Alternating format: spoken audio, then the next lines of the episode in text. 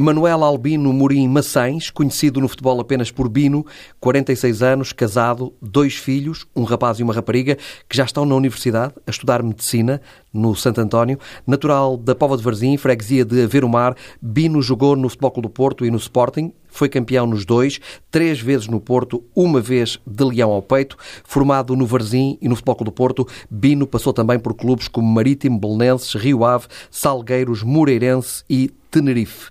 Atualmente é comentador de futebol na Sport TV. Bino, boa noite. Bem-vindo ao Entre Linhas na TSF. É um gosto enorme recebê-lo aqui. Quando era criança, também era daqueles a quem a melhor prenda que se podia dar era uma bola? Boa noite. Sim, é verdade. E só uma bola. É porque foi uma altura diferente da, da que estamos a viver atualmente, uma altura em que de facto eh, praticamente todos os miúdos viviam na rua e para além de, de algumas outras atividades como sazonais que eram muito interessantes também, como sei lá, jogar ao Berlim da bola, de facto, sempre foi a, a grande paixão desde, desde muito cedo. E sempre teve jeito? Sim, acho que fui aprimorando pelo menos a técnica, eh, acho que se deveu muito a esses momentos de jogarmos na rua com ressaltos de, de pedras, de, de, areia e que, nos fazem crescer muito, brincar pontapés de bicicleta. Na areia eu vivo numa zona de praia e por isso passei muito tempo também uh, a jogar aí assim, uh, alguém a cruzar, outros a finalizarem, íamos rodando, depois passávamos por guarda-redes, ou seja, foi uma época muito bonita e que eu acho que foi determinante para aquilo que, que acabei por, por ser no, no futuro. Esse futebol de rua faz falta?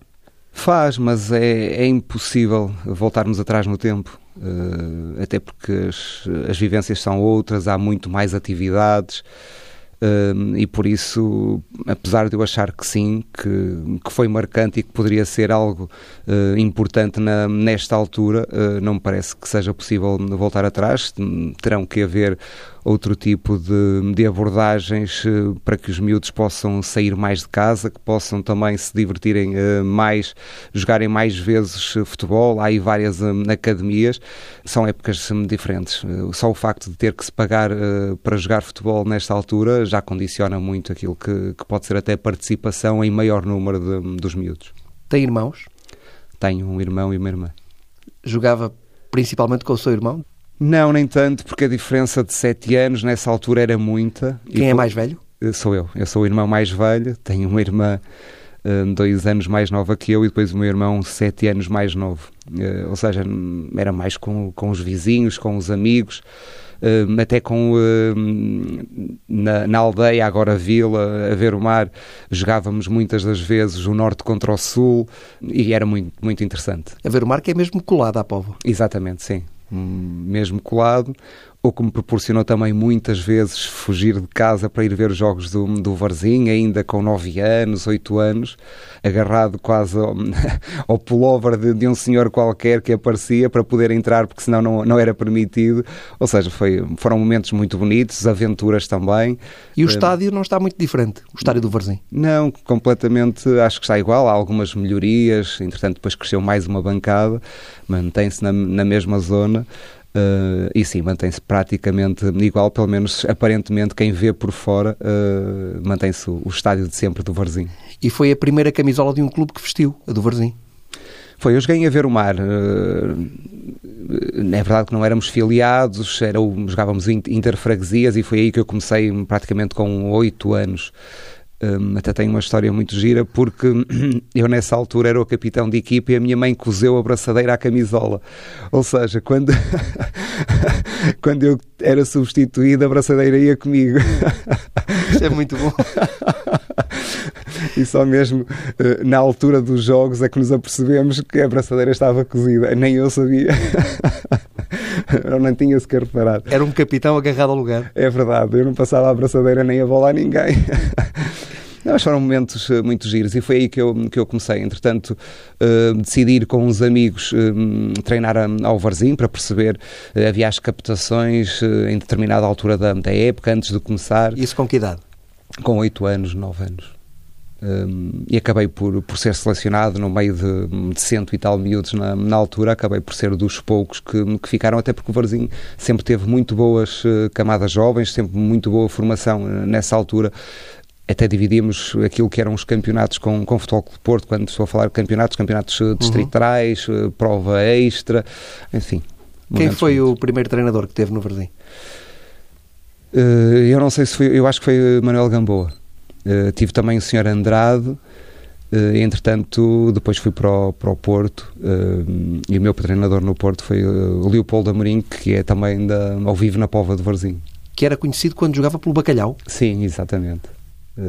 Eu não tenho, eu lembro-me agora que, que me estás a falar disto, mas não é verdade. Era conhecido pelo, não tinha ideia, mas sim, agora que é verdade. O Sr. Leopoldo. E é curioso porque o filho dele é jornalista. Exato, é da bola. Da bola, exatamente. Quando o Bino vai para o Porto, que idade tem? 13 anos. Eu faço infantis no Varzim, dois anos de infantil, faço um ano de iniciados e no meu segundo ano de iniciados, porque cada escalão uh, tem dois anos, uh, no meu segundo ano vou, vou para o Porto. Sempre a jogar a médio? Não, isto aqui é uma história que. não, eu era ponta de lança, extremo direito, eu era avançado de, de origem. Eu Mas depois fixa-se como médio centro. No Porto, não, no, eu, fui, eu vou para o Porto como ponta de lança, sou o melhor marcador com 135 golos no meu primeiro ano de Porto, só que entretanto nos eh, sub-16 eu vou à Seleção Nacional com o professor Carlos Queiroz, estamos a disputar um campeonato da Europa e no Campeonato da Europa lesiona-se um médio, eu passo a meio do Campeonato da Europa, eu faço o último jogo de qualificação como médio a pedido do treinador que eu não queria jogar a médio, porque nunca tinha jogado e não tinha aquela vocação de querer marcar golos, porque eu, eu marcava golos com muita regularidade. Ele lá me convenceu a jogar a médio no Campeonato da Europa. Nesse jogo eu faço um golo, ganhamos 3 eh, a 1. Uh, eh, e a partir daí fiz o resto do Campeonato da Europa como médio defensivo, passei de ponta de lança para seis, fomos campeões da Europa. Quando regresso ao Porto, colocaram-me a jogar a meio. E como é que aceitou isso? Não aceitei muito bem na altura. por aquilo que porque não é fácil, ainda por cima um miúdo habituado a marcar golos uh, e marcava golos com muita regularidade, marcava muitos golos até porque havia uma grande diferença entre o Futebol de Porto e as várias equipas de, do campeonato distrital. Uh, e por isso o nosso caudal ofensivo era, era muito e, e, eu marcava muitos golos. Uh, não gostei na altura, lembro-me até que estive um período sem aparecer no clube porque não queria jogar a médio, mas entretanto depois lá me convenceram de que as coisas iriam melhorar, que eu iria perceber que ali também poderia ter futuro e aos poucos continuei a ser chamado à seleção, continuei a, a jogar co, como médio. Cada vez mais gostei, comecei a gostar da, da forma como jogava e principalmente como participava no jogo. Era muito mais ativo do que quando jogava à ponta de lança hum, teria muito mais que construir e criar até do que só finalizar e por isso depois passou a ser uma, uma paixão. A, a, paixão era o futebol e por isso jogar mais à frente ou mais atrás depois deixou de ser importante. Depois dá-se a passagem para os séniores, eh, mais tarde, eh, quem é o primeiro treinador que encontra nos séniores do Futebol Clube do Porto? Carlos Alberto Silva.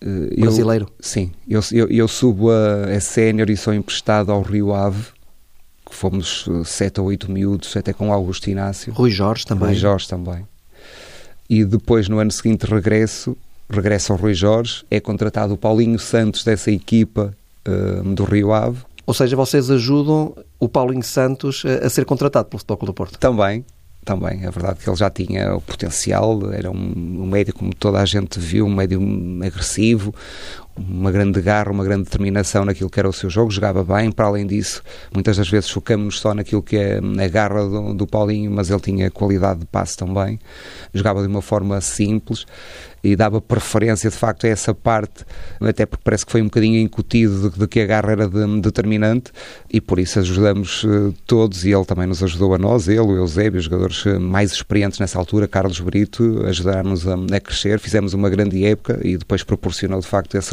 o meu e o, e o do Rui Jorge ao Futebol Clube do Porto. É campeão no Porto três vezes. Sim. Sim, momentos uh, muito importantes. Uh, poderiam ser mais importantes, porque é assim, nós jogadores somos sempre muito egoístas e quando jogamos valorizamos muito mais aquilo, uma conquista e, e, acaba por ser natural. Quando nós participamos, eu acho que seja em que atividade for, valorizamos mais. E foi uma época em que eu não era titular do Futebol de Porto indiscutível. Ia jogando, ia muitas vezes ou muito mais vezes ao banco do que, do que jogava. Está a falar dos três campeonatos ou de um campeonato em específico? Não, dos três campeonatos no Porto. Jogou pouco? Joguei, hum, sim, não era um titular indiscutível da, da equipa. Uh, ia jogando. Ou seja, depois não sentia bem o título como sendo seu, é isso? Exatamente. Por isso é que eu digo que quando a minha passagem pelo Sporting acaba por ser diferente, uma altura diferente da minha, da minha carreira, um, e esse título conquistado depois no Sporting teve um, um, sabor diferente porque participei mais, porque fui mais ativo, porque me quiseram mais nessa altura. Com Inácio como treinador. Com Inácio como treinador. Volta a encontrar Augusto Inácio, que tinha sido seu treinador no Rio Ave na primeira experiência de sénior. Sim, e, e, foi meu treinador também, depois adjunto no Futebol de Porto. Inácio também regressa nessa altura que regresso eu e o Rui Jorge. E depois encontra Inácio no e Sporting. depois encontra Inácio no... E o Sporting interrompe aquele jejum de 18, 18 anos. anos. Sim, é uma época fantástica, até porque o clube estava ávido de, de, vitórias. É quando o Sporting contrata, a meio da época, César Prates, André Cruz, Mepenza. Exatamente. E consegue o título. Exatamente. Também muito importante essas três contratações. Foram porque estabilizaram a equipa hum, numa zona mais atrasada que acabou por ser determinante. O André Cruz eh, marcou golos importantíssimos na, nessa conquista. Era exímio nos lances de, de bola parada, nos livres. Uh, marcou gols importantes. O César Prates tinha uma capacidade física impressionante para fazer todo o corredor, ou seja, era praticamente um, um extremo num clube grande que luta para, para ganhar. É importante essas, essas dinâmicas. Depois o Mupenza uh, não era tão técnico, mas também era uma locomotiva, um bocadinho à semelhança do que é Marega hoje em dia no, no Futebol Clube do Porto e proporcionou-nos ter ali assim um, um leque de jogadores diferentes, mas todos com a acrescentar muito a na equipa uh, e acabamos por, por ser campeões desse ano com, com todo o mérito. Apaixonou-se pelo Sporting? Uh, gostei muito, sim, é verdade. Foram três anos eh, muito bons, três anos diferentes porque já estava a viver um momento diferente na, na minha carreira, porque eu no Futebol Clube Porto andei alguns anos eh, regressava ao Porto, não era titular, no ano seguinte era emprestado, fazia uma grande época, por onde passava voltava outra vez, estive ligado ao Porto muitos anos, até que termina a minha ligação no meu último ano de Marítimo, em que há esse interesse do, do Sporting, acaba por se ter falado até muito na troca de Bino Rui Jorge por Costinha e, e Peixe, creio eu. Costinha guarda-redes. Costinha guarda-redes para o Futebol Clube do e Porto. E Emílio Peixe. Exatamente. Eu acabei por estar envolvido nessa troca, o Rui Jorge não, embora associem isso, porque o Rui Jorge acabava o contrato com o Futebol de Porto, por isso era livre de ir uhum. para onde, para onde quisesse. Um, e, e, foi isso. Qual foi o treinador que mais o marcou? Tive vários. Eh, o Inácio foi de facto um treinador que me marcou bastante pela, pelo facto de eu ter trabalhado com ele seis anos. Eu tra trabalhei também com ele no, no Marítimo, trabalhei na formação do Futebol de Porto como júnior. Ou seja, seis anos de, de vivências com, com o treinador, um, ele praticamente já não precisava de me dizer o que quer que fosse e, e porque conhecia completamente as minhas características e eu também já o conhecia perfeitamente aquilo que, que ele pretendia, a exigência que, que colocava também, na, quer no treino, quer depois no, nos jogos. No Porto, quem é que encontrou mais como treinador? Carlos Alberto Silva, encontrei ainda uh, Artur Jorge, primeiro Artur Jorge e Otávio, uh, Carlos Alberto Silva, Robson, António Oliveira. E desses, qual foi o, o melhor para si? Não diria o melhor, uh, diria diferente, Robson. Pela postura, cavalheirismo, saber estar, uh, era diferente. vinha de um país diferente, um, e percebia perfeitamente nos jogadores, sabia aquilo que, que deveria dizer na, na altura certa, muito atento a, a alguns pormenores uh, que era muito interessante. Lembro-me, posso contar aqui um episódio muito pequenino. Uh, nessa altura, eu com, com o Bobby Robson, eu fui convocado, creio que os jogos todos, não joguei a titular, mas joguei muito menos de metade. Uh, mas fui convocado nos jogos todos, com a exceção de um ou dois durante a época toda. E esse um ou dois uh, sai a convocatória, vamos todos naturalmente ver. Eu, quando vou ver a convocatória, começo a ler os nomes e eu não estou na convocatória. E de repente ele está atrás de mim a tocar-me. Sabia que não era natural, um, e sabia que poderia reagir mal um, e, foi, e, e, quando, eu me, quando eu me volto é ele que está atrás de mim a tocar e, e ele diz-me Bino, desculpa hum, eu sei que vais ficar chateado mas eu tinha que, que tomar uma opção hoje mas eu gostar muito do teu trabalho. Sim, ele falava assim. ele é? falava assim muito. Um português, mas com. Sim, mas com. Alguns toques de inglês. Isso acaba por nos. Uh, fazer com que a gente não fique tão chateado e perceba uh, um, que há outras opções. Nessa altura, ainda muito no início da, da minha carreira, aquilo que eu digo, nós ainda somos muito, muito egoístas e pensamos muito em nós à medida que os anos vão passando, começamos a ter outra perspectiva, até do, do lado, até porque eu tive um bocadinho sempre essa noção do lado do treinador, de querer ser treinador no, no futuro e comecei a, a, ver as coisas por outro prisma, a pôr no lugar do treinador também e a tentar perceber algumas das coisas e dinâmicas que, que se iam passando no, no futebol. Essa equipa técnica tinha José Mourinho. Sim, exatamente. Que na altura foi como tradutor de, de Bobby Robson, Uh, pelo menos era aquilo que ele foi sempre um treinador, para nós sempre foi um treinador. Aquilo que se falava muito é que, é que iria como tradutor do, do Bobby Robson. E acabamos por formar aí uma, uma equipa, o Futebol de Porto, uma equipa técnica Robson, uh, Mourinho, Mourinho e Inácio. E que levaram as coisas a bom porto num período depois também difícil de, de Bobby Robson, que acaba por ter que ser operado. Problemas de saúde. Exatamente. Bobby Robson. E as coisas uh, acabaram por, por correr muito bem também. Histórias engraçadas que tenha do futebol, assim, a história mais engraçada que tem? Não sei, eu, eu, eu, não tenho uma memória, eu, eu, tenho de facto uma memória, deve ser seletiva, eu não tenho muita ideia de, de grandes histórias do, do futebol. O colega mais engraçado que teve? Tive tantos. Uh, Cheinho, por exemplo, no Marítimo. Uh, depois engraçados a vários níveis, uns mais espalhafatosos do que outros, outros com um humor diferente, Rui Jorge, por exemplo. Tive vários, depois outros uh, com brincadeiras, uh, muitas delas que nós também não, não convém estarmos a, a revelar, porque se há coisa que eu tenho saudades do, do futebol é dos momentos de balneário, porque eu acho que aí sempre fomos uma grande família. E tive a sorte de, de praticamente em todos os clubes, em toda a minha carreira, encontrar gente boa hum, e gente que soube formar uh, bons balneários. E se eu tenho saudades do, do futebol, é de facto desses momentos. Mantém contacto com vários colegas? Mantenho, com vários mesmo. Amizade, mantenho com, com alguns, mas, mas os meus melhores amigos são, são do futebol. Quem são? Rui Jorge, Pedro Barbosa, Luís Felipe, gente que não, não Ricardo Silva, uma grande parte deles até não, não está no Norte, eu agora vivo no Norte, mas mantenho contacto e mantenho a amizade. E a experiência no Tenerife, como é que correu?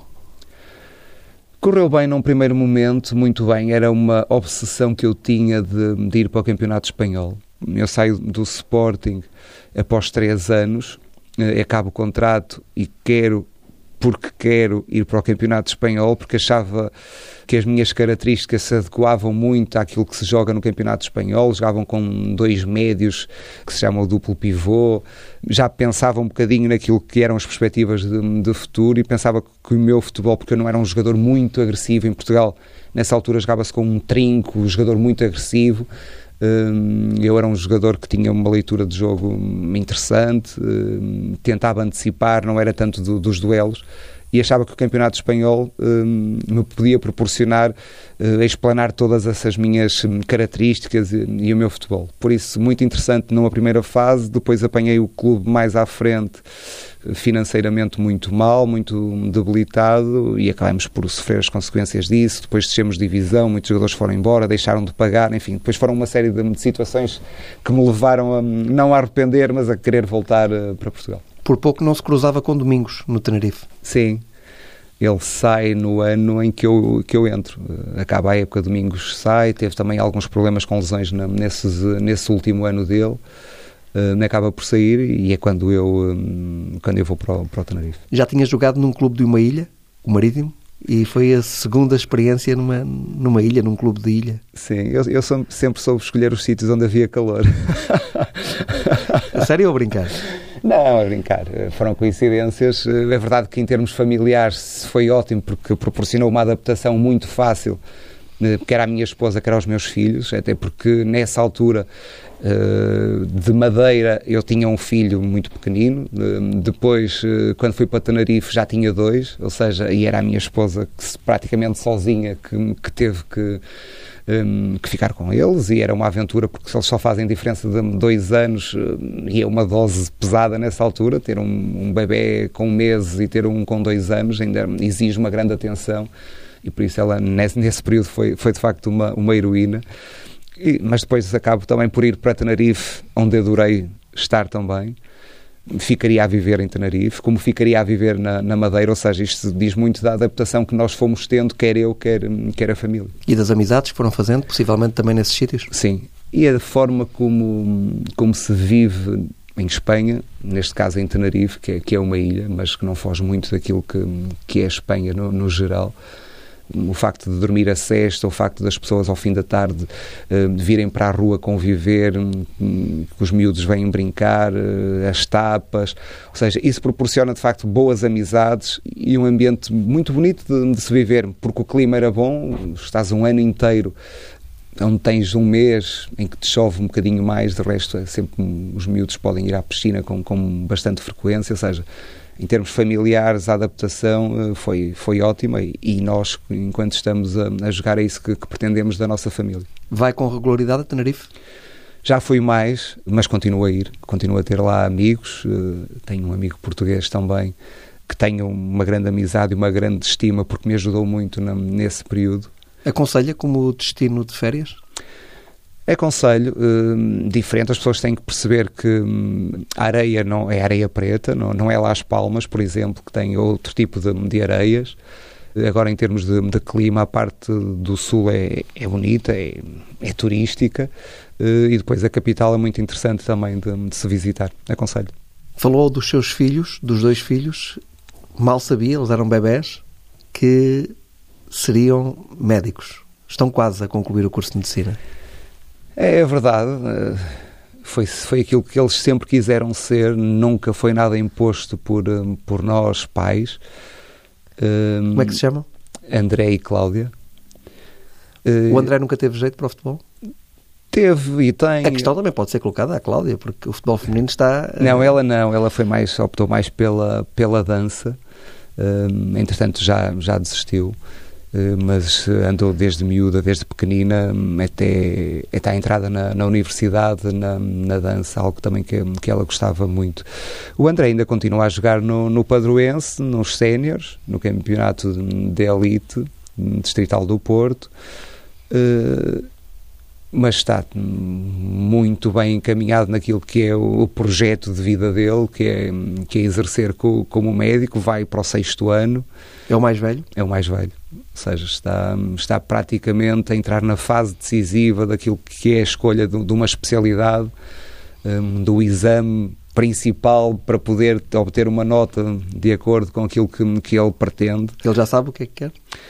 Há aqui duas coisas que ele gosta, uma delas ortopedia, parece-me que está a ser também convencido por alguns médicos amigos do, do futebol, eh, que pode ser aqui uma, uma boa área de poder juntar o útil ao agradável, uhum. ou seja, sempre gostou de futebol e por isso ainda joga, uh, e poder estar numa área que haja essa, essa ligação e por isso parece-me que é uma nova paixão, vamos ver, ainda não está completamente decidido aquilo que, que vai ser. Ela está mais atrás? Ela curso, está no terceiro, vai para o quarto ano. Também as coisas estão a correr eh, muito bem, tem feito as disciplinas todas eh, com regularidade. Sempre foram bons alunos, porque senão não tinham entrado em medicina. Sim, sempre foram muito organizados uh, e sem grande imposição nossa, ou seja, no início sim, até para, para começarem a, a escolher um método de estudo que eu acho que era fundamental naquela altura mas depois há muitos anos que nós não lhes dizemos sequer quando devem estudar ou quando não devem. Eles estudam por eles sozinhos, brincam quando têm que brincar, relaxam quando têm que relaxar, sabem que têm depois uma, uma responsabilidade, porque são inteligentes, de, de tirar uma boa nota e ir à procura daquilo que, que pretendem. Há um mais aplicado que outro? São diferentes, ela é mais aplicada ou precisa de ser mais aplicada do que ele ele capta as coisas com muito mais facilidade e não precisa de investir tanto. E às vezes isto também cria aqui algum uh, acomodar, porque sabe que com alguma facilidade consegue absorver aquilo que, que se pretende. Uh, mas hum, isto é uma fase, porque chega uma altura em que eles têm mesmo que se empenhar se querem de facto obter a, a nota que pretendem para depois escolherem a, a, especialidade e não terem que se cingir àquilo que, que a nota deu. E a carreira de treinador do Bino, como é que está?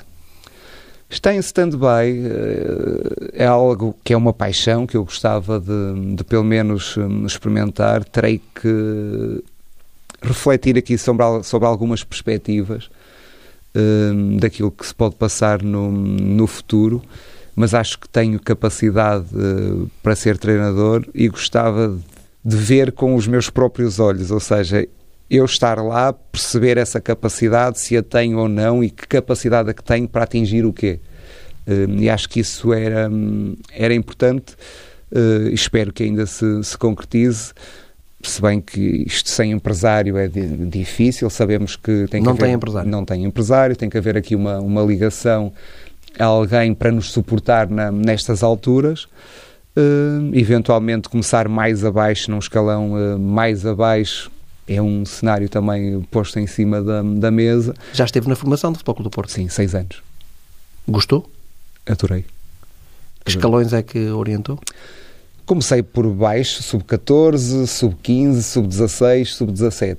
Um, e acabei por sair há dois anos, uh, quando estava no, no sub-17. Apanhou João Félix? Apanhei, no sub-15 do Futebol Clube do Porto. Como é que o Porto deixou sair estes jogadores? Não deixou, esta é uma história. É assim, deixou. É verdade que deixou. Eh, não é a história que se conta e que se vende porque interessa vender-se muitas das vezes e não sabe o fundo da, da questão. O João Félix sempre foi um jogador que toda a gente, mas toda a gente no Futebol de Porto detectou que tinha talento. E era inquestionável porque ele tem. É? E é inegável e está-se a ver. O problema é que durante a fase de, de crescimento de, de, qualquer jogador e desses muito talentosos, mas que são muito pouco agressivos, muito pouco determinados, e até alguma fragilidade em termos uh, mentais na altura. E porquê?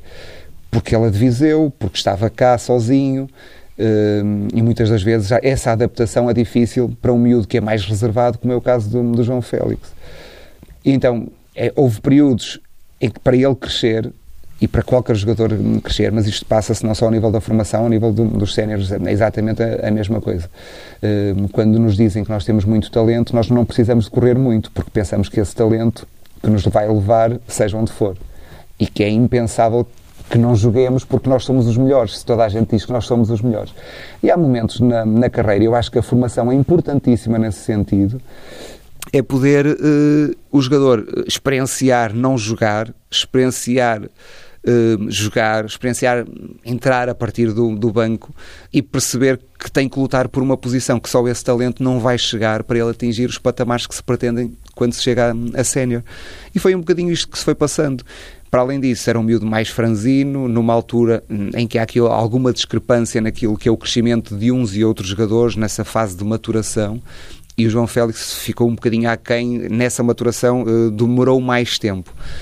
Ou seja, havia outros jogadores que também davam rendimento e ele foi passando aqui por jogar e não jogar. E essa fase já nem foi comigo, mas eu presenciei e sei, porque nós tínhamos uma grande ligação de toda a gente. E há alguma insatisfação do jogador. Mas o Futebol de Porto queria continuar com o jogador. Só que como havia interesse do Benfica, sabendo da situação, e aqui há outros valores que, que se levantam, o João Félix acaba por não querer assinar pelo Futebol de Porto e assina pelo Benfica. Ou seja... Quais são esses valores que se levantam? Não, os valores monetários. O Benfica ofereceu dinheiro? O João Félix já ganhava dinheiro no Futebol de Porto. Só que o Benfica ofereceu muito mais do que aquilo que o Futebol de Porto oferecia na altura. Para além dessa insatisfação, houve um valor que acaba por ser importante nessa decisão. Mal ou bem é a decisão do João Félix e, de, e dos seus familiares, eu aí não tenho nada a apontar nem a dizer, porque cada um olha por si, olha por aquilo que acha que é mais importante para o futuro do, dos seus filhos e o jogador olhar por, pelos seus interesses, embora ele ainda fosse um miúdo nessa altura, acredito que tenham sido mais os pais a tomar essa, essa opção, face à insatisfação do, do filho não jogar com tanta regularidade. Mas hoje está a ver-se que foi uma grande aposta do Benfica. Exatamente. Sim, como outros. Não é? Isto é, isto, nós na formação, é verdade que nós vamos valorizando muito aqueles que chegam, mas há muitos mais que não chegam. E por isso, isto estou a falar dos três grandes, não estou a falar de, só de nenhum, caso específico. nenhum caso específico. Uh, por isso, haverá sempre jogadores que me parece quase inquestionável face ao talento, só é mesmo perceber a parte mental, porque para mim é fundamental a parte mental do, do jogador, perceber se de facto vai conseguir dar respostas perante a adversidade, porque muitos deles o talento já, já lá está. E que outros jogadores é que detectou esse talento? Há vários, eu, por exemplo, os mais recentes no, no Futebol Clube do Porto, Dalot, foram, foi meu jogador uh, dois anos, uh, Diogo Leite, Diogo Costa, essa geração de jogadores, Diogo Queiroz, que está na equipa B, Paulo Estrela, uma série de jogadores que foram passando por, por nós, formação do Futebol do Porto, que, que têm de facto esse, esse talento. muitos deles, para além desse talento, têm essa capacidade de se saberem superar, têm um ambiente familiar muito interessante e que é determinante naquilo que, que eles estão a atingir na, nesta altura. E por isso, eh, para além desse acompanhamento de todos os, os, treinadores, eu costumo dizer que o mérito não é de nenhum de nós, o mérito é deles. Porque se eles não quiserem e se nós virmos que eles não têm capacidade, não os colocamos a jogar. Por isso, o mérito tem que ser deles e por isso espero que tenham grandes carreiras. E agora, quando o Bino vê o João Félix jogar no Benfica, o que é que sente? Olha para, para, para ele e, e diz: Bom, já, já percebia que era bom jogador, mas nunca pensei que chegasse a este patamar, ou já imaginava que ele ia atingir um nível tão elevado e não se sabe ainda onde é que ele pode chegar, mas já se está a perceber que pode ser um jogador de dimensão internacional. Nós, ao longo do, dos anos, nós vamos percebendo o crescimento do, dos jogadores. De, na passagem do, do Futebol de Porto para o Benfica, uh, ainda tive a oportunidade, até porque estive na formação do Futebol de Porto e jogamos na fase final sempre contra, contra o Benfica e apanhamos um, o João Félix e vamos percebendo a evolução que continua a existir. Uh, e por isso as perspectivas de que o jogador possa ter um, um futuro muito interessante estão lá, sempre. Depois para além disto, e só voltando um bocadinho atrás, por exemplo, Bernardo Silva diz eh, uma coisa muito interessante. Bernardo nunca jogou no Benfica, não é? Ou, aliás, estava prestes a ser adaptado como lateral esquerdo até. Isso no tempo de Jorge Jesus. No tempo de Jorge Jesus. Isto diz muito daquilo que o que eu quero dizer com isto é. Eh, é importante que hajam essas oportunidades. O talento está lá, mas depois há o receio de colocar os jogadores a jogarem. Ou porque a equipa não está a viver um bom momento, ou porque está desafogada financeiramente e vai investir um, em jogadores um, que já tenham provas dadas e com capacidades um, diferentes na altura, ou pensa-se com, com, capacidades diferentes, e por isso muitas das vezes hum, não há uma aposta clara e mais rápida. Neste caso, o Benfica, em mérito para os responsáveis do, do Benfica, para, para aquilo que, que têm feito desde a sua formação até ao futebol sénior e o facto de, de quererem uh, levar ou aspirar a que os jogadores do, do Seixal se cheguem um, e valorizem eh, ou sejam valorizados na, na equipa hum, principal, uh, fez com que haja uma aposta mais, mais contínua e, e começam a, a, surgir esses talentos. Se nos reportarmos a anos anteriores, o Sporting já teve períodos em que teve essas mesmas sensações. Acredito que mais por necessidade, porque financeiramente não estavam tão bem, o Futebol de Porto em anos anteriores também teve muita gente da, da formação, Jorge Costa, Fernando Couto, uma série de jogadores Domingos, Vitor Bahia. Mas o Benfica agora é o clube que mais aposta. Nesta altura, se estivermos a cingirmos àquilo que é o momento atual, é de facto a equipa que, que aposta mais. Concorda com esta Concordo. visão uh, que Luís Filipe Vieira tem do futebol e de aposta na, na formação? Concordo plenamente acho que até porque trabalhei seis anos na, na formação. É este o caminho? Acho, acho que sim até porque nós não temos capacidade para comprar no, no, estrangeiro. E quando se diz que ninguém ganha com formação, eh, qual é o seu argumento perante uma afirmação dessas? Que, tirando os casos de Barcelona, Ajax, eh, há uns anos atrás, mas eh, não há muitos exemplos de clubes que tenham ganho tendo como base a formação. Qual é a sua argumentação para combater isto? Não concordo, nada, nada mesmo. É verdade que se nós chegarmos a uma equipa de júniores e colocarmos numa equipa sénior, claro que vai ter dificuldades. Agora, essa integração ao longo dos anos, se for feita, porque acredito que na E também misturada com alguma experiência. Claro, por isso é que acredito que ao longo dos vários anos, se da formação de um clube de ano para ano saírem dois jogadores, ao final de, de quatro anos são oito. Ou seja, em quatro anos a equipa conseguiu ter oito jogadores e às tantas desses oito, os primeiros já foram vendidos porque tiveram uma capacidade de se impor muito boa e o clube tirou benefícios hum, disso. Por isso, acrescentar a, esses miúdos hum, alguma experiência é fundamental. Hum, nem só de veteranos também não acredito que uma equipa só de veteranos com jogadores com, com 30 anos seja campeã. Também tenho as minhas dúvidas que, que seja campeã. Uh, acredito que tem que haver aqui essa, essa mescla importante de, de irreverência e de maturidade que nos momentos hum, importantes a equipa consiga dar respostas. Nos momentos difíceis, essa maturidade é importante, mas nos momentos que é preciso ser criativos e haja essa reverência para criar desequilíbrios, tem que haver os jovens que, que têm essa capacidade também. Mas não me chegou a responder completamente relativamente ao João Félix. Eh, se acha que ele pode atingir um patamar de grande estrela a nível internacional?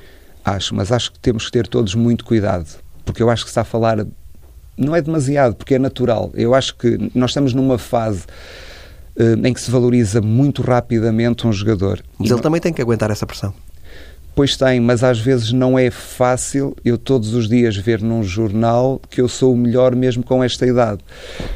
Porque depois isto leva-nos a outros problemas que é se eu sou o melhor, porque é que eu sou mais mal pago nesta altura? Um, e isto leva-nos a querer outras coisas e a ter outras, outras perspectivas. E, e, o foco deixa de ser, ou pode deixar de ser, o fundamental, que é o jogar.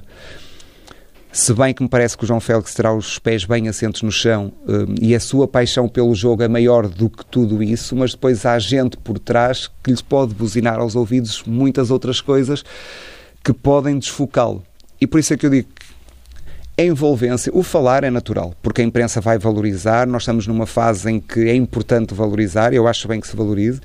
Agora, essa envolvência familiar, o ter um bom empresário capaz de colocar os pés bem assentos no chão, de não transmitir tudo o que se está a passar ao jogador, porque se há interesse, eventualmente Real Madrid e Barcelona. E neste momento deve haver interesse de, de vários clubes. dos maiores clubes da Europa. Sim, acredito que sim. Até pelo talento e pela idade do, do, do jogador e por aquilo que ele tem demonstrado nestes uh, jogos mais, mais recentes.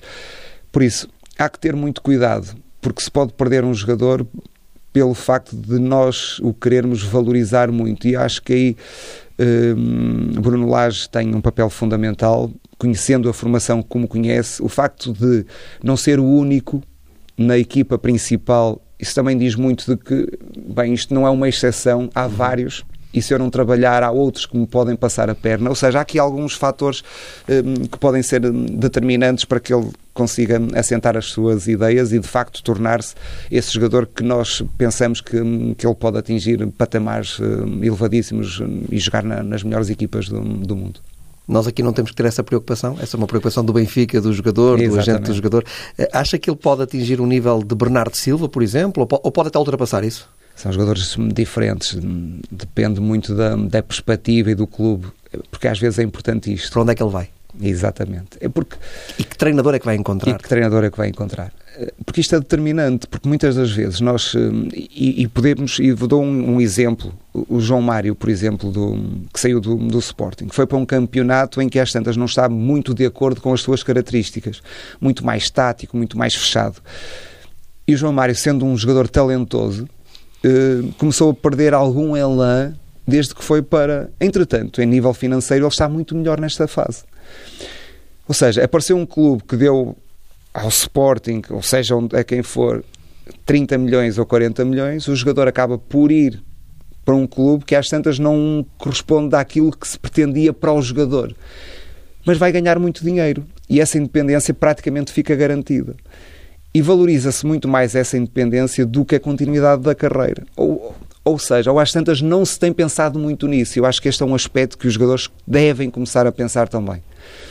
Eh, porque depois, é verdade que andam dois anos ou três, o contrato que fizeram, que é muito bom, mas depois vão cair nas, nas suas carreiras e depois pode, podem não ter a força necessária, nem serem mais apostas para voltarem a aparecer. E é isso que eu digo, depende muito por onde vai. E a gestão de carreira. E a gestão de carreira é fundamental, no meu entender. Gosta de comentar futebol? É comentador da Sport TV, já o dissemos, neste momento? Gosto. Uh, não tinha noção de que teria capacidade para poder uh, lá estar, até tinha algum receio no, no início, foi quase um desafio para mim. Entretanto, os feedbacks acabaram por ser também interessantes e nós, todos nós precisamos que nos valorizem em determinado momento para nós darmos continuidade. Hum, e, foi ganha, um ganharmos confiança? Também. É, ganharmos confiança e, e, as coisas foram surgindo depois com naturalidade e é algo que, que gosto muito pelo facto de ter o treinador dentro de mim, o facto de poder de ver o que é que se está a passar no campo, como é que eu poderia fazer uhum. para alterar ali alguma, alguma coisa, perceber comportamentos de treinadores, de jogadores, tem sido uma, uma experiência muito boa. E como é que tem sido estar do lado de cá, uh, contacto com jornalistas, uh, com outros comentadores? Diferente, porque não tinha a noção e muitas das vezes nós resguardamos-nos muito daquilo que. E, e, vamos criando também, ou estereotipando aqui algumas das coisas que se passam do outro lado. Uh, não gostam tanto de nós, valorizam mais este, não valorizam mais aqueles, valorizam mais este clube, menos aquele. E o facto de estar de, deste lado dá-me outra perspectiva, completamente. Para além de que só tenho apanhado boa gente, e isso é, para mim, é fundamental. Boa gente de, no jornalismo, é isso? No jornalismo que, para além de bons jornalistas uhum. e, e, de muito bons naquilo que, que fazem, para mim é fundamental encontrar boa gente. Porque nós queremos ao nosso lado pessoas que nos deixem bem, que nos deixam com uma... Pelo menos eu, eu nesta fase da minha vida quero paz de espírito. Não quero estar num ambiente que me cria dificuldades de ter que estar a pensar noutras coisas que não sejam aquilo que eu, que eu vou fazer. E tenho a felicidade de, de encontrar, de facto, gente muito, muito interessante, gente percebe muito de, de, futebol. Nós também muitas das vezes pensamos que só quem jogou é que tem hum, o dom daquilo que é, que é o futebol e, e, que pode dizer tudo porque somos intocáveis e não é nada disso. Acho que há pessoas muito competentes em todas as áreas. Há muitos críticos de arte que nunca pintaram um quadro. E críticos de cinema que nunca Exatamente. realizaram e, e que nunca isso. foram atores. Exatamente. Por isso este lado de cá tem-me dado uma perspectiva. Ser crítico diferente. acaba por ser um trabalho. Exatamente e desde que haja o, o respeito necessário pela, pelas pessoas, nós muitas das vezes focamos naquilo que se está a passar no, no momento. Não tem o receio de beliscar uh, outros treinadores com uma opinião, uh, melindrar uh, outros colegas? Tenho, tenho e penso nisso. Há uma coisa que eu penso, sempre pensei na minha vida, ou a partir de determinada altura da minha carreira ainda de jogador, sempre pensei muito na, em, e colocar muito no outro lado da, da, barricada e perceber que muitas das vezes não são só aquilo, os nossos pensamentos e as nossas ideias que são válidas, porque há muita coisa válida eh, e muita coisa para analisar hum, do outro lado. Eh, e por isso eh, penso o que é que eu não gostaria de, de ouvir e por isso tento abordar os temas de uma forma hum, diferente, de uma forma que me façam crescer a mim e que façam também pensar esses treinadores naquilo que, que se foi passando no, no jogo. Não uma avaliação daquilo que eles deveriam fazer, porque eu acho que não o devo fazer, mas uma avaliação daquilo que se está a passar no, no momento. Uhum. E por isso acho que acabo por, por não beliscar uh, em nada aquilo que, que é o trabalho do, dos treinadores. Já teve convites agora para treinar recentemente? Já tive alguns, não nas perspectivas em que eu projetava o início de, de carreira, porque tem que se ter aqui algum cuidado também, na, pelo menos nessas, quando eu falei da gestão do, do jogador, eh, também tem que ser aqui uma gestão de carreira de, de treinador que esse primeiro passo pode ser fundamental para podermos crescer ou para ficarmos parados hum, logo à nascença e é um bocadinho isto que tento entrar num clube, já não digo num projeto porque isto dos projetos é tudo muito, muito relativo, num clube que me dê pelo menos a capacidade para eu, e condições para eu poder trabalhar bem, ou seja, eh, condições físicas do, do clube. Acho que num primeiro momento isso é fundamental para que o trabalho dependa de mim e que tem essas condições para, para poder fazer esse, esse bom trabalho. E quando tiver essa oportunidade, qual é a sua ideia de jogo? Como é que gostava que uma equipa sua jogasse? Eu costumo dizer, eu, eu quero tudo. Quando muitas das vezes nós pensamos que uma equipa só joga em, em transições eh, ou só joga em ataque organizado e não sabe fazer outra coisa, eu, eu não, não penso assim. Eu, eu penso que, e há aqui algumas equipas, uh, o Benfica começa a ser uma equipa forte nesse sentido, agora com Bruno Lage o Braga é uma equipa que consegue jogar muito bem nos vários momentos do jogo. O Porto também consegue jogar bem no, nos vários momentos do jogo. E eu acho que essas são as equipas que vão dando melhores respostas face ao que vai acontecendo nos jogos. Quando é Equipas é... que têm um pouco de camaleão? Exatamente. Equipas que saibam estar nos vários momentos. Há momentos que as equipas têm que saber sofrer e têm que baixar o seu bloco, porque não estão a viver um bom momento. E aproveitar as transições. E há equipas que têm jogadores com capacidade para jogar em organização ofensiva e vão jogar mais vezes durante os 90 minutos nesse momento do jogo. Mas há outros que são fundamentais. E o que eu pretendo é que, que a minha equipa saiba o que está a fazer nos vários momentos uh, do jogo. Mas. Uh, para que isso aconteça, a minha ideia é a equipa tem que ter mais bola. Tem que saber o que fazer à bola, não é o ter bola por ter. Eh, o saber o que fazer à bola acho que é fundamental e isto tem muito a ver com o aproveitamento de, de espaços. Onde é que estão os espaços? Se um adversário subiu o bloco, onde é que estão os espaços? Se estão nas costas, porquê é que nós não havemos de jogar bola nas costas? Se estamos a ser pressionados com 4, 5 jogadores, porquê é que iremos continuar a querer jogar curto, sujeitos a perder a bola? Quando nós estamos numa grande equipa, nós temos jogadores com essa capacidade de nos poderem resolver problemas, porque individualmente eles conseguem ultrapassar os adversários e vão resolvendo vários problemas. Quando nós estamos numa equipa que não tem esse tipo de, de recursos, temos que saber o que, é que, o que é que vamos fazer. Por isso, o que vai ditar mais a minha ideia é os jogadores que eu vou apanhar. E as características desses jogadores é um bocadinho tirar partido do que nós temos para dar rendimento para que a equipa possa, possa crescer e possa ganhar, porque fundamental a ganhar, porque se não se ganha, não, não se vai a lado nenhum. Diga aí dois ou três treinadores uh, com que se identifica. Vários. E, e se, se, eu posso falar Guardiola, Paulo Fonseca, um treinador que eu gosto bastante, até pela, pela ideia que tem. Mas, por exemplo, gosto de Simeone. E é um treinador totalmente diferente. Completamente diferente. Em termos de ideia de jogo, diferente. Em termos de ideia de jogo, diferente. Ou seja, eh, há aqui vários treinadores com características diferentes, mas que são grandes treinadores, porque nós conseguimos perceber que aquele treinador, com aquela ideia, conseguiu levar todos aqueles jogadores daquele plantel a fazerem aquilo que, que ele pretende. Isso Ou é seja, há vários caminhos para chegar ao sucesso. Exatamente. Mas há caminhos que agradam mais à plateia. Mas também é uma moda. E eu não quero com isto dizer que eu serei um treinador que gosta de ter bola e que quero controlar dentro do que é possível o jogo com bola e retirar a bola ao adversário nos momentos em que eles a querem ter para nos criar problemas. Serei sempre um treinador que gosta de ter bola. Mas acho que isto é, é isto é, é, como os sistemas estáticos. Agora toda a gente joga num 4-4-2. Mas já houve momentos em que 4-3-3. Era 4-3-3. Em Espanha já se utilizou o 4-4-2 há muitos anos atrás. Ou seja, há uma equipa que começa a ter sucesso, há um treinador que começa a ser muito falado porque está a ter sucesso, começa a ser esmiuçado começa a fazer e começa a haver uma série de seguidores. Entretanto, vão surgir outros com ideias diferentes e nós vamos seguir e as pessoas que gostam de futebol e que valorizam o futebol vão seguir outras ideias. Por isso, acaba por ser um bocadinho moda, não é moda, é o facto de querer jogar bem. Acho que isso é fundamental porque quem quer jogar bem estará sempre mais perto de ganhar os jogos. Esses treinadores vão seguir e nós vamos seguir também o seu percurso profissional, Bino, a sua carreira. De certeza agora que os ouvintes da TSF vão seguir com mais interesse depois desta conversa que tivemos aqui e que eu penso que foi bastante agradável. Foi um gosto enorme recebê-lo no Entre Linhas na TSF. Espero que também tenha gostado. Um abraço e até sempre. Ah, obrigado. Foi um, um prazer, um gosto estar, estar aqui, poder partilhar também com todos algumas das minhas ideias. Forte abraço. Não, um abraço, obrigado.